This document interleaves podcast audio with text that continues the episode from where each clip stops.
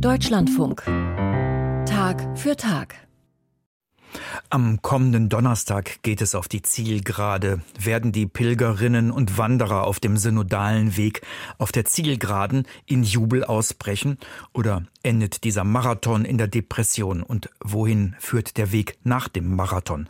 Vom 9. bis 11. März tagt die fünfte und letzte Synodalversammlung in Frankfurt am Main. Mitgegangen von Anfang an ist Thomas Söding, Vizepräsident des Synodalen Wegs und Autor eines Buchs, in dem der Neutestamentler jene Synodalität sozusagen biblisch begründet oder grundiert. Ein Gespräch mit Thomas Söding, das wir vor der Sendung aufgezeichnet haben. Dazu herzlich willkommen.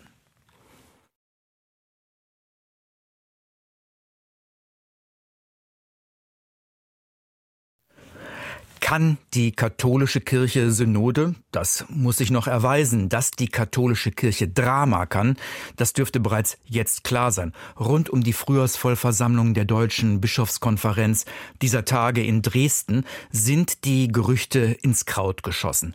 Einige Bischöfe würden den synodalen Weg verlassen, hieß es. Oder die Bischöfe scheren aus, folgen ihrem Vorsitzenden nicht mehr, also Georg Betzing.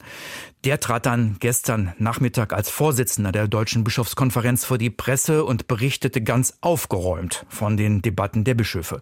Und da es hier nicht um Gerüchteküchen gehen kann, sondern um Fakten, kann man zur Stunde nur dies sagen, es geht weiter mit dem synodalen Weg, wobei das in der kommenden Woche spannend werden dürfte. Thomas Söding ist in all dem engagiert und sozusagen Partei. Er ist Vizepräsident des synodalen Weges, aber von dieser Rolle kann und will er nicht trennen, dass er Neutestamentler ist. Und so hat er mehr als 300 Seiten geschrieben, in denen er Synodalität theologisch biblisch zu durchdringen versucht. Sein Buch hat den Titel Gemeinsam unterwegs Synodalität in der katholischen Kirche. Darüber haben wir aus Termingründen bereits am Dienstagnachmittag gesprochen und so geht es in diesem Gespräch eben nicht um die Gerüchteküche, sondern ums Grundsätzliche und auch ums Spaßige. Herr Söding, mir fällt auf, dass Gespräche über den synodalen Weg oft recht spaßbefreit anmuten. Lassen Sie mich etwas schnippisch beginnen. Warum wollen Sie den orthodoxen und evangelischen Christen Konkurrenz machen? Die haben Synoden. Ich kann doch konvertieren, wenn ich will. Ja, das könnten Sie. Ich persönlich würde es bei allem Respekt äh, vor den Geschwistern aus der Orthodoxie und dem Protestantismus nicht machen. Katholische Synodalität, das ist was ganz Besonderes, was Spannendes. Wir müssen es neu entdecken. Es wäre eine Synodalität immer mit dem Papst, es wäre eine Synodalität mit Bischöfen, aber es wäre halt auch Synodalität mit Gläubigen, die wissen, dass sie etwas in der Kirche zu sagen haben.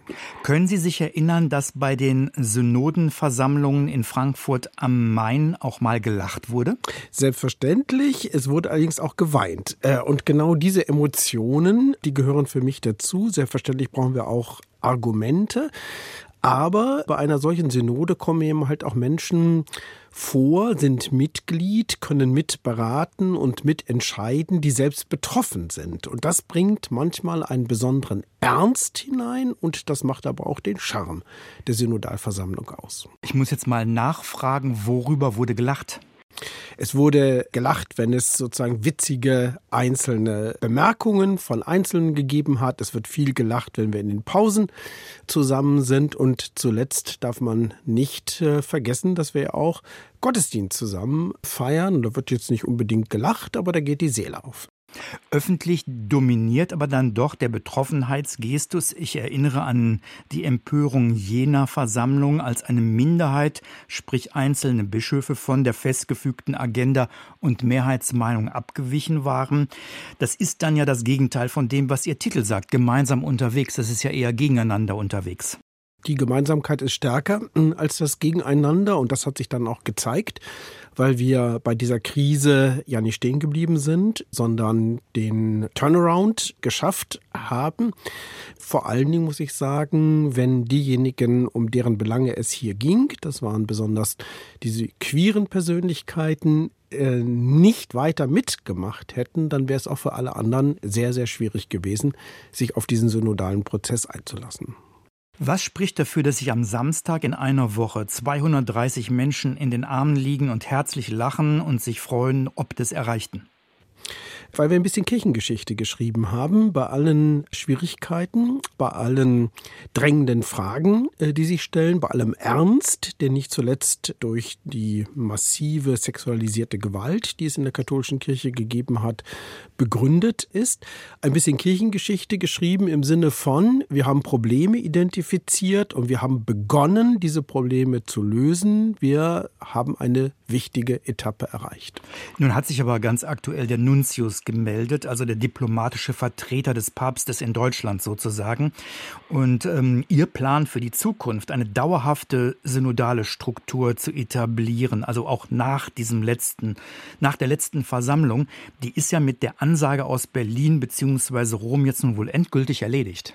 Da bin ich nicht so ganz sicher, denn was dort in Rom seit längerer Zeit kritisiert äh, wird, wäre in der Tat auf eine Art Entmachtung der Bischöfe in der katholischen Kirche hinausgelaufen. Das ist aber gar nicht äh, die Pointe dessen, was auf dem synodalen Weg beschlossen worden ist äh, und nur noch umgesetzt werden muss, nämlich dass die Bischöfe viel stärker ihre Leitungsverantwortung zusammen mit anderen wahrnehmen und sich stärker einbinden lassen. Da haben wir offensichtlich ein Kommunikationsproblem, aber ein Sachproblem haben wir nicht. Und wie wollen Sie dieses Kommunikationsproblem auf den letzten Metern lösen, gerade auch nach solchen Ansagen wie jetzt zuletzt vom Nuntius? Ja, durch Klarheit, durch ähm, eine gewisse Form von Coolness, die aber auch engagiert ist und auf Dauer setze ich darauf, dass man Texte lesen kann und ich setze darauf, dass diese Synodalität eine Dynamik entwickelt, die einfach das Machtgefüge in der katholischen Kirche verändert, und zwar zum Guten. Thomas Söding, Neutestamentler, katholischer Theologieprofessor in Bochum und Vizepräsident des Synodalen Wegs. Jetzt reicht es erstmal mit den schnippischen und den aktuellen Fragen und Anmerkungen. Ihnen geht es in Ihrem Buch ja auch vor allem ums Grundsätzliche. Was sagt die Bibel Ihnen und uns in der heutigen Synodalitätsdebatte? Die Bibel zeigt uns, dass der Glaube von Anfang an eine gemeinschaftliche Angelegenheit gewesen ist, in der sehr viel das Charisma von Einzelpersönlichkeiten eine große Rolle gespielt hat, in der aber auch von Anfang an eine unglaubliche Kraft am Werk gewesen ist, zusammenzufinden, ganz unterschiedliche Kulturen miteinander zu verbinden und zwar im Zeichen des Glaubens an den einen Gott. Da ist also ein Potenzial, das es neu zu erschließen gilt. Es schadet ja nichts, immer mal wieder die Basis zu klären. Synode, das Wort, kommt aus dem Griechischen, heißt was? Heißt gemeinsamer Weg. Und das ist auch ein sehr schön aus der Bibel abgeleiteter Terminus, weil nämlich Weg eine der Grundbezeichnungen des Christentums ist. Weg heißt, es gibt einen Ausgangspunkt, das sind die Menschen so, wie sie leben. Es gibt ein Ziel, das ist die Verbindung mit Gott. Auf diesem Weg passiert sehr viel. Es kommt zu tausend Krisen, aber es gibt die Verheißung, dass diese Krisen auch gelöst werden sollen. Und dann braucht es die entsprechenden Formen, in denen jetzt der persönliche Glaube mit dem gemeinschaftlichen verschaltet wird. Dann ist der synodale Weg, jetzt mal ganz klein krämerisch, ein weißer Schimmel, aber geschenkt. Wie oft findet sich das Wort Synode, Synodalität in der Bibel? Synodalität oder Synode ist kein Fachbegriff der Bibel. Es ist sehr, sehr häufig vom gemeinsamen Weg äh, die Rede, aber der Terminus technicus Synode, der entsteht erst in nachneutestamentlicher Zeit und der entsteht daraus, dass man eben halt für neue Zeiten auch neue Begriffe benötigt. So ist es auch gegenwärtig. Katholische Synodalität ist ein Leitwort für die Kirche im dritten Jahrtausend. Nun sind Sie ja nicht jemand, der mit der Bibel in der Hand kirchenpolitische Interessen durchsetzen will. Aber jetzt mal positiv formuliert, wohin geht die Reise in puncto gemeinsame Verantwortung in Kirchen, wenn ich das Neue Testament daraufhin befrage? Das Neue Testament hat eine ganz, ganz starke Orientierungskraft und es hat eine sehr starke kritische Kraft. Und die kritische Kraft besteht zunächst mal darin, nie zufrieden zu sein mit dem Status quo. Das fällt der katholischen Kirche deswegen besonders schwer traditionell, weil sie eben halt sehr stark auf äußere Formen achtet, weil sie auch ein bestimmtes hierarchisches Gefüge ausgeprägt hat und weil sie mit dem Zweiten Vatikanischen Konzil auch den Eindruck hatte, ja, wir sind jetzt hier wirklich sozusagen in unserer Gegenwart angekommen. Wir haben nicht nur die Konzentration, geradezu die Fixierung auf den Papst, sondern wir haben jetzt auch das Kollegium der Bischöfe. Allerdings ist das Zweite Vatikanische Konzil jetzt auch schon länger als ein halbes Jahrhundert her. Und die Fragen, die sich heute stellen, sind dann viel stärker. Wie kann denn das Volk Gottes zu Wort kommen und zu seinem Recht kommen in der Kirche. Und da sieht man, dass das Zweite Vatikanische Konzil eine bestimmte Aufgabe noch nicht erledigt hat, nämlich die Bischöfe einzubinden in das Volk Gottes, Rechenschaft zu organisieren, Transparenz zu organisieren, Kontrolle zu organisieren. Das ist jetzt weltweit auf der Agenda und in Deutschland sind wir ein Teil dieses weltweiten Suchprozesses. Ihre Überlegungen basieren ja nicht so sehr auf den Evangelien. Den Autoren dieser Texte geht es ja auch um was anderes, aber in den paulinischen Briefen der Bibel, da geht es dann um die ersten Gemeindebildungen. Deswegen heißen die ja auch Brief an die Korinther oder Brief an die Römer und so weiter. Dort gab es erste Gemeinden. Was wissen Sie darüber? Wie groß die waren, wie die tickten? Diese Gemeinden waren relativ klein, aber sie wollten nicht klein bleiben. Das ist das Entscheidende. Was Sektiererisches haben sie gar nicht an sich. Sie sind sozusagen eine Minorität, die sich selbst als Avantgarde äh, versteht. Als Avantgarde deswegen, weil sie die Überzeugung äh, ist, es gibt einen Gott, das ist der Gott für alle. Dieser Gott überwindet die gesellschaftlichen Diskriminierungen. Es gibt nur einen Gott für Männer äh, und Frauen. Und wir fangen jetzt einmal an, in unseren Gemeinden, in unserem Gottesdienst, in dem, wie wir miteinander sprechen, auch in dem, wie wir uns um die Armen kümmern, diesen Gottesglauben zu realisieren. Und damit wollen wir wachsen und wollen andere überzeugen. Das ist ein ganz innovatives Projekt. Keine andere Religion würde sich in diesem Maße als missionarisch verstehen, wie es das frühe Christentum gemacht hat. Die Kraft, äh, viele verschiedene Kulturen zu durchdringen, hört bis heute nicht auf. Wir dürfen uns nicht davon irre machen lassen, dass allerdings in unseren Breitengraden das Christentum schwächelt. Und das hat sehr viel, glaube ich, damit zu tun, dass die Kirchen an überkommenen Machtstrukturen festhalten. War dieses missionarisch ausgerichtete Wachstum der frühen Kirche, war das synodal strukturiert? Es war synodal nicht im technischen oder juristischen Sinne des Wortes strukturiert, aber es war eben halt eine gemeinschaftliche Veranstaltung von sehr verschiedenen ganz deutlich in den Vordergrund rücken im Blickwinkel des Neuen Testamentes, besonders der Briefe des Neuen Testaments, die sogenannten Apostel. Das sind diejenigen, die jetzt ausgesandt worden sind, das Evangelium zu verkünden und immer neue Räume, immer neue Dörfer und immer neue Städte zu erschließen. Man darf aber beim Blick auf diese Apostel nicht verkennen, dass die eigentliche Idee noch etwas anderes gewesen ist, nämlich nicht diese Fixierung auf diese Ausnahmegestalten, sondern die Befähigung der Gemeinden vor Ort in einer bestimmten Weise attraktiv zu sein. Sicherlich, die Christen sind mit ihrem Glauben vielen ihrer Nachbarinnen und Nachbarn auf die Nerven gegangen, aber sie haben doch immer auch Neugier geweckt und die Frage, Frage aufkommen lassen, warum leben die eigentlich so, wie die leben, warum kümmern die sich um die Armen, warum feiern die auf ihre Weise den Gottesdienst. Und jetzt war die Aufgabe der Apostel, um es mal idealtypisch zu sagen, die Gläubigen vor Ort zu befähigen, Antworten auf diese Fragen zu geben und dadurch am Ende selber noch überzeugend zu wirken. So ist das Christentum gewachsen und das wird durch das Neue Testament dokumentiert. Ganz früh gab es neben den Aposteln bestimmte Rollen in den dann wachsenden Gemeinden, also den Episkopos, den Bischof, den Presbyteros, den Priester und den Diakonos, den Diakon, hoffentlich halbwegs korrekt ausgesprochen. Von wann an würden Sie diese Ämter als Ämter bezeichnen? Naja, das ist jetzt wiederum eine Definitionsfrage. Wir haben es eigentlich von Anfang an. Von äh, unstrukturierten Gemeinden würde ich nicht äh, sprechen. Ich bin auch nicht der Meinung, dass das Urchristentum ein rechtsfreier Raum gewesen ist. Aber wir dürfen natürlich nicht mit den rechtlichen Strukturen der Neuzeit in der Antike hantieren. Tatsächlich äh, beobachten wir im Neuen Testament einen Suchprozess. Man beginnt immer mit den Strukturen, die man vor Ort findet. Das ist sehr stark das Jüdische.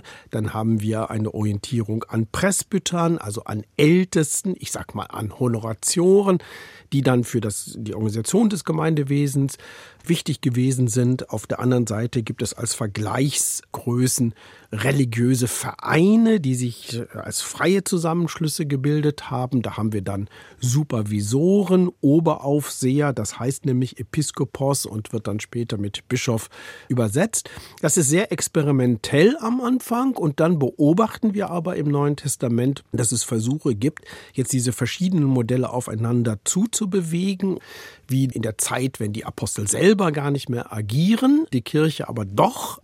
Und dann hat es sich in nachneutestamentlicher Zeit so herausgestellt, dass dann ein Bischof mit Diakonen und mit Ältesten an der Spitze der Gemeinden stehen. Allerdings sieht man beim Blick auf das Neue Testament, dass in der Anfangszeit auch sehr viele Frauen eine Führungsrolle äh, gespielt haben. Das ist dann später zurückgedrängt äh, worden, weniger aus theologischen Gründen, denn vielmehr aus kulturellen Gründen, weil eben halt das Christentum eine anerkannte Religion in einer patriarchalischen Welt sein will. Das war ein hoher Preis, den man gezahlt hat.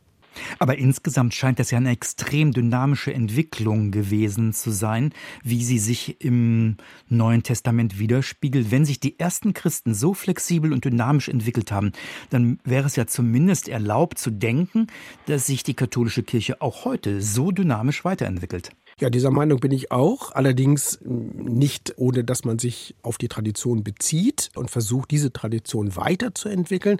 Meines Erachtens sollten wir heute so weit sein, dass die innere Unabhängigkeit der kirchlichen Ämter so groß ist, dass man keine Angst vor Demokratie in der Kirche haben muss. Das haben aber offensichtlich einige und das zeigt sich auch in den Konflikten auf dem synodalen Weg in Deutschland. Das wird ja auch immer wieder betont, dass synodale Prinzipien nicht zu verwechseln seien mit demokratischen Prinzipien. Teilen Sie diese Auffassung und wenn ja, warum? Ich würde unterscheiden. Also die Demokratie ist eben halt eine politische Herrschaftsform. Aber in der Kirche geht es nicht in erster Linie darum, bestimmte Verwaltungsaufgaben zu erledigen, sondern es geht darum, das Evangelium zu verkünden. Deswegen allein schon gibt es einen klaren Unterschied zwischen einer politischen Organisation und der Kirche. Aber die Kirche ist zwar keine Demokratie, sie ist aber auch keine Monarchie und sie ist auch keine Oligarchie. Und was sie gegenwärtig zu lernen hat, heißt, was es heißt, Kirche in der Demokratie zu sein. Und da meine ich, hat Papst Franziskus genau das richtige Stichwort genannt, wenn er gesagt hat, die Kirche muss entdecken, synodal zu sein. Und diese Synodalität wird sich in unterschiedlichen Kulturen unterschiedlich zeigen, aber überall wird es auch darum gehen, diese Monopolisierung auf das bischöfliche Amt aufzubrechen. Jetzt mal aus der Perspektive jener, die weder Kleriker noch Lehrstuhlinhaber noch Funktionäre in katholischen Verbänden sind. Also mal aus der Perspektive von Normalkatholiken oder von agnostischen Konfessionsfreien gefragt und ganz bewusst platt gefragt. Warum sollte ich die Synodenfrage sexy finden? Weil es um die Frage geht, wie die katholische Kirche ihre Rolle in der Gesellschaft spielen will und wie sie auf eine religiöse Frage, nämlich auf die Gottesfrage, eine Antwort geben kann, die Menschen von heute zu überzeugen vermag. Welche Rolle sie in der Gesellschaft zu spielen hat, das ist natürlich sehr speziell in Deutschland, in der wir doch ein sehr starkes kooperatives Verhältnis zwischen Staat und Kirche haben, mit einem erheblichen Gewicht der katholischen Kirche im sozialen Bereich, im medizinischen Bereich, bei den Schulen. Und da darf die Gesellschaft erwarten, dass diejenigen, die die Fäden in dieser Kirche in der Hand äh, haben, sich auch auseinandersetzen mit den Fragen, die sich heute an diese gesellschaftliche Organisation stellen. Und auf der anderen Seite geht es darum, in der katholischen Kirche, so ähnlich aber auch wie in den anderen Kirchen, darum zu zeigen, dass man diesen Glauben an Gott in einer Weise leben kann und weitergeben kann, die einfach auch in unsere Zeit hinein passt, die nicht von ihr abhängig ist, aber die aus der Vergangenheit so tief schöpft, dass eben halt auch in der Zukunft dieser Weg weitergehen kann. Thomas Söding, Vizepräsident des Synodalen Weges und römisch-katholischer Theologe im Deutschlandfunk in der Sendung Tag für Tag aus Religion und Gesellschaft. Herr Söding, nach all den ablehnenden Worten aus dem Vatikan, was wäre Ihr Minimalziel für die Schlussphase des Synodalen Wegs? Also ich sage zunächst mal, äh, das eine oder andere anerkennende Wort aus dem Vatikan hören wir durchaus auch. Allerdings wird das nicht so laut ausgesprochen.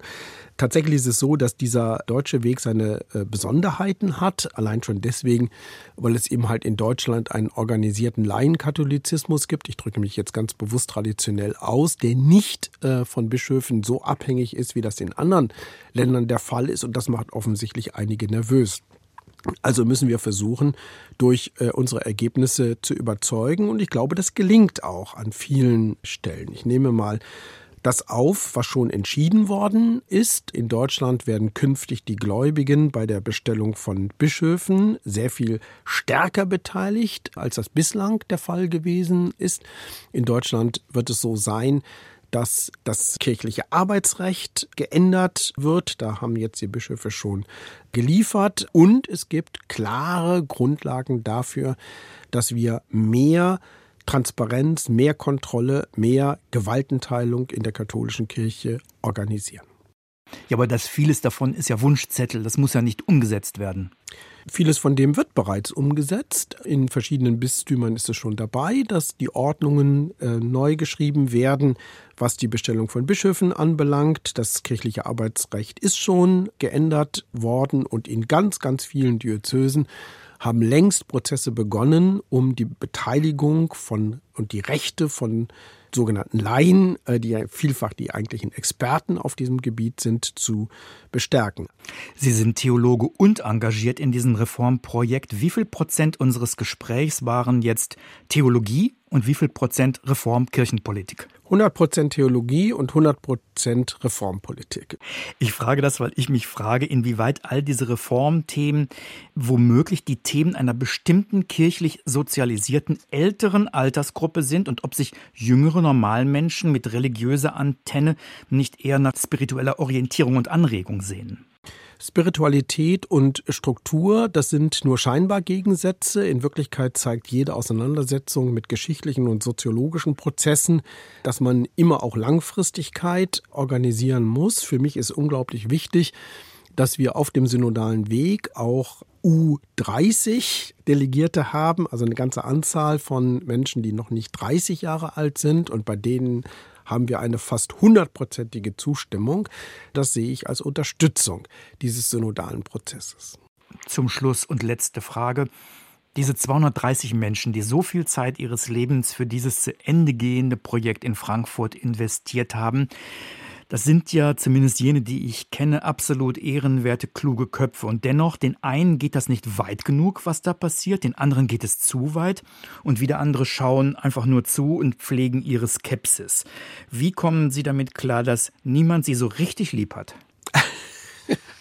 Ja, jetzt äh, lebe ich möglicherweise selber auch in einer kleinen Blase, wenn ich sage, ich kriege unglaublich viel Zustimmung. Ich höre auch von äh, vielen die Skepsis, die sagen, ja, ich finde super, wie ihr euch engagiert, aber werdet ihr euch am Ende durchsetzen? Und dann muss ich auch sagen, ficht es mich ein bisschen an, dass es bei Menschen, die ich intellektuell schätzen kann, doch auch ganz andere Vorstellungen von Kirche gibt. Dann frage ich mich, kann man darüber nicht mal in Ruhe auch nachdenken und Argumente pro et contra austauschen. Stattdessen kriege ich also sehr viel Verdächtigungen und teilweise auch Diffamierungen mit. Ja, das muss wohl so sein. Ich versuche darauf zu reagieren, dass ich meinen inneren Haushalt, auch spirituellen Haushalt nicht äh, von Abstimmungsergebnissen abhängig mache, sondern dass ich mir vorher überlegt habe, wofür willst du dich einsetzen? Und wenn es dann genügend Unterstützung gibt, dann freue ich mich natürlich. Thomas Söding, Professor fürs Neue Testament an der Ruhr-Uni Bochum und Vizepräsident des Synodalen Weges, der in einer Woche in Frankfurt zu Ende geht. Sein Buch hat den Titel Gemeinsam unterwegs. Synodalität in der katholischen Kirche, erschienen im Verlag Matthias Grünewald. 320 Seiten kosten 24 Euro. Herr Söding, danke für Ihre Zeit, danke für das Gespräch. Vielen herzlichen Dank meinerseits. Und dieses Gespräch haben wir am Dienstagnachmittag aufgezeichnet.